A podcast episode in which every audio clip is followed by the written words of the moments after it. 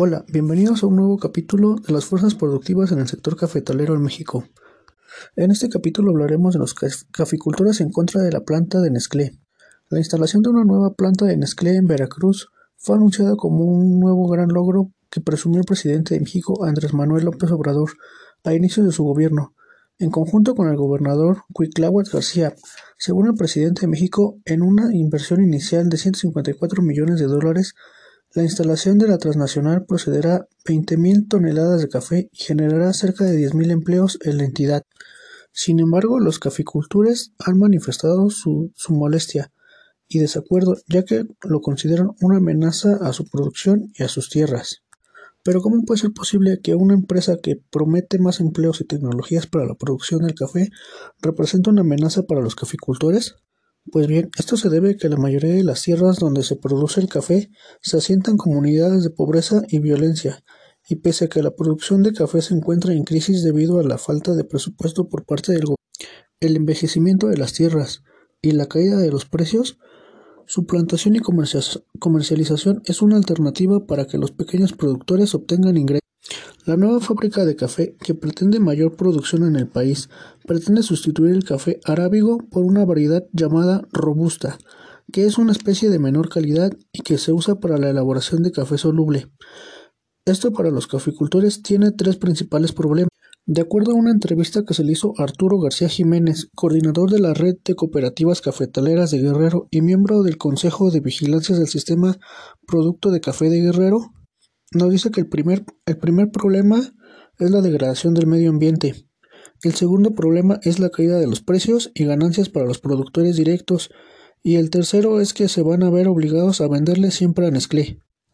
Estos problemas se ven agravados ya que la empresa no compra directamente a los caficultores, sino a través de los intermediarios.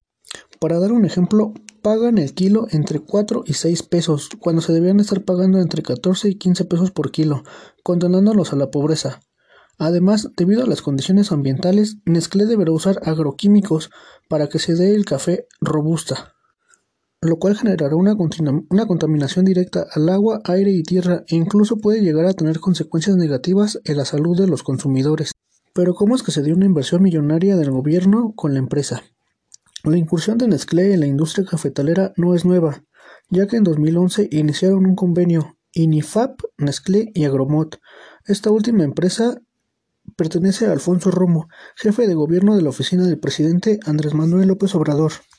El convenio logró que 200 millones de pesos de un programa de Zagarpa se utilizaran para la producción de plantas para abastecer a la Nestlé.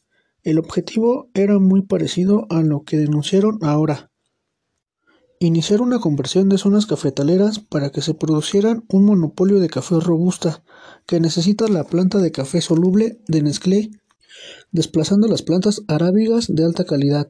Frente a estos problemas, los caficultores demandan un subsidio de 1.800 millones de pesos para hacer frente a la crisis de precios del cultivo. Además reprueban que mientras se anunció la inversión millonaria del gobierno de López Obrador, recortó el presupuesto de programas sociales diseñados para favorecer la producción de café en México. Un ejemplo de los programas que fueron recortados es el programa de impulso productivo al café de la Secretaría de Agricultura y Desarrollo Rural. Fue recortado de 783 millones de pesos a 346 millones de pesos por lo cual los campesinos exigen un presupuesto de 1.200 millones de pesos para la renovación y mantenimiento de los cafetales. Pero esto cómo afecta al consumidor? Pues afecta ya que el café robusto es inferior y de baja calidad. Se complementa con saborizantes y azúcar quemada, lo cual lo convierte en un café artificial. Los caficultores exigen que haya una regulación del café para darle al productor oportunidad de desarrollar sus cultivos ya que tienen el café un precio muy bajo, y por ello solicitan al presidente de la República y al gobernador del estado de Veracruz que se les diga cuál va a ser el trato que se va a seguir con la empresa, porque los caficultores en este momento están en desventaja en todos los sentidos. Dicen que el gobierno federal y el Estado deben buscar un esquema con el cual las sociedades cooperativas y los productores de café puedan participar en igualdad de condiciones como socios de la empresa y también exigen que no haya recortes en los programas sociales anunciados por el gobierno federal. Aquí tenemos un serio problema ya que prácticamente es la privatización de las tierras de los caficultores. Si de por sí ya tienen serios problemas con los coyotes y ahora con la reducción del presupuesto a los programas, pues prácticamente los dejan en una situación muy muy precaria.